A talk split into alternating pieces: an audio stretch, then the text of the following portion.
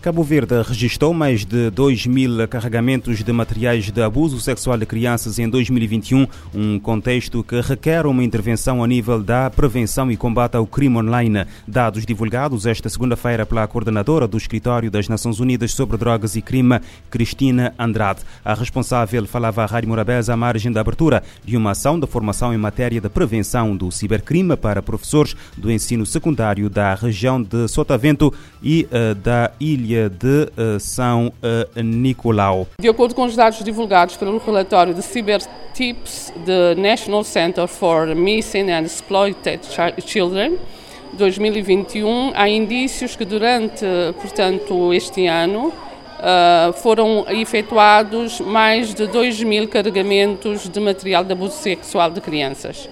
E então, uh, nós, face a essas informações, temos que criar condições para proteger as nossas crianças do acesso uh, à internet uh, no sentido de se utilizar a internet tem que ser na presença dos pais e de uma forma positiva, para, para construção, para conhecimento, para educação, para pedagogia. A coordenadora da ONU-DC alerta que as crianças e adolescentes devem ser educados e acompanhados todos os dias, tanto pelos pais como pelos professores, para que não sejam vítimas de crimes uh, cibernéticos. E Cabo Verde subscreveu na passada sexta-feira em Dublin uma declaração das Nações Unidas sobre a renúncia da utilização de armas explosivas em áreas habitadas. Anúncio feito na tarde desta segunda-feira pela secretária eh, de Estado eh, dos Negócios Estrangeiros eh, e Cooperação Miriam Vieira. A declaração subscrita por cerca de outros 80 países membros das Nações Unidas surgiu na conferência de alto nível sobre o fortalecimento da proteção de civis contra as consequências humanitárias decorrentes do uso de armas explosivas em áreas eh, povoadas. Trata-se de uma declaração histórica, não só no quadro do processo uh, de desarmamento sob a égida uh, das Nações Unidas, mas também no quadro de processos de proteção de civis em situações de conflito, onde se requer também uma atenção cada vez mais redobrada para o cumprimento do direito internacional humanitário. A adoção da declaração foi o culminar de um processo um, ah, bastante difícil. Para a Secretária de Estado, a subscrição por parte dos Estados-membros é oportuna, considerando, sobretudo, o cenário internacional que se está a viver de conflitos armados em diferentes partes do globo, em que os civis são as principais vítimas. Em Santo Antão, um homem de 46 anos foi encontrado morto esta segunda-feira na zona de Covoadinha, em Pico da Cruz, no Planalto Leste. De acordo com os bombeiros voluntários de Porto Novo, o indivíduo terá, sido, terá caído num despenhadeiro de cerca de 250 metros metros. O comandante do Corpo de Bombeiros Voluntários do Porto Novo, Balbino Cruz, disse à agência cabo-verdiana de notícias Infopressa que o homem que residia em Covoadinha foi encontrado morto na tarde da segunda-feira por populares que acionaram imediatamente os serviços de proteção civil e as autoridades policiais. Em Angola, vice, a vice-presidenta Esperança da Costa diz-se alarmada com o número de mortes nas estradas do país e quer mais trabalho para a redução de acidentes mortais até 2030. De janeiro a outubro deste ano foram registradas mais de 2 mil vítimas de acidentes de aviação. Francisco Paulo, em Luanda. Esperança da Costa, vice-presidente da República, considera assustador o número alegando que se deve fazer mais para prevenir e diminuir em pelo menos 50% o número de vítimas mortais até 2030.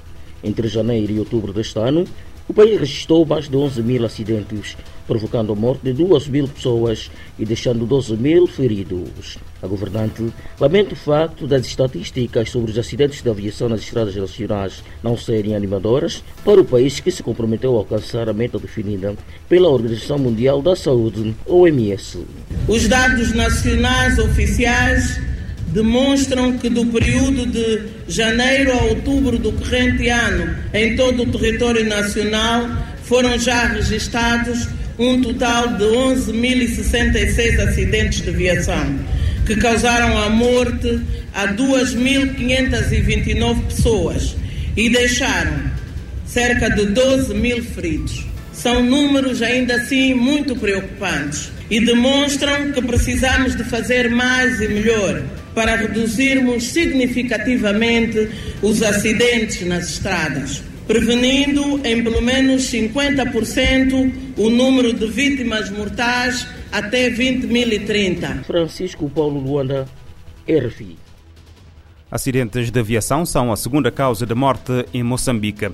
Quase uma centena de pessoas foi sequestrada no fim de semana no, norde, no noroeste da Nigéria durante um ataque de homens armados ainda não identificados. A informação foi divulgada hoje por um líder da sociedade civil. O secretário da coligação eh, de grupos da sociedade civil, eh, Zamfara, diz que muitas das pessoas sequestradas são mulheres e crianças, incluindo alguns bebés. O ataque ocorreu eh, em várias cidades do estado de Zamfara, como Canoá, bem como uh, em várias aldeias. Uh, segundo uh, Atairu Mohamed, os agressores chegaram em grande número a essas cidades onde entraram nas casas para sequestrar as pessoas. Os estados centrais e uh, do noroeste da Nigéria estão sob ataques implacáveis de, um, de bandidos, um termo usado localmente para gangues criminosos que cometem assaltos em massa, roubos e sequestros em troca de resgates lucrativos.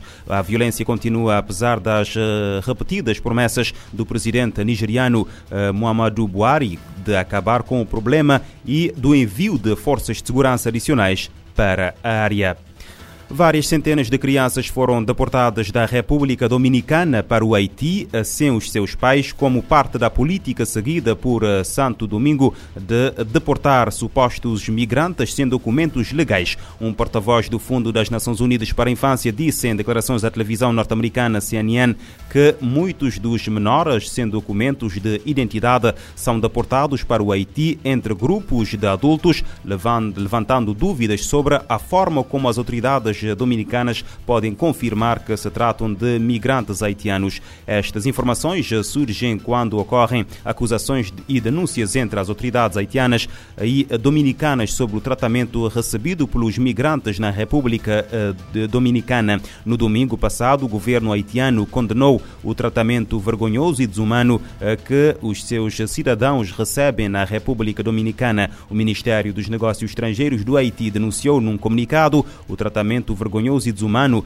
que mancha a imagem da República Dominicana no mundo e põe em perigo o espírito de paz e harmonia que deve nortear as relações entre os dois países que partilham, que partilham a ilha. A República Dominicana aumentou nas últimas semanas as deportações de cidadãos haitianos sem documentos legais como parte da política de imigração defendida pelo uh, presidente do país.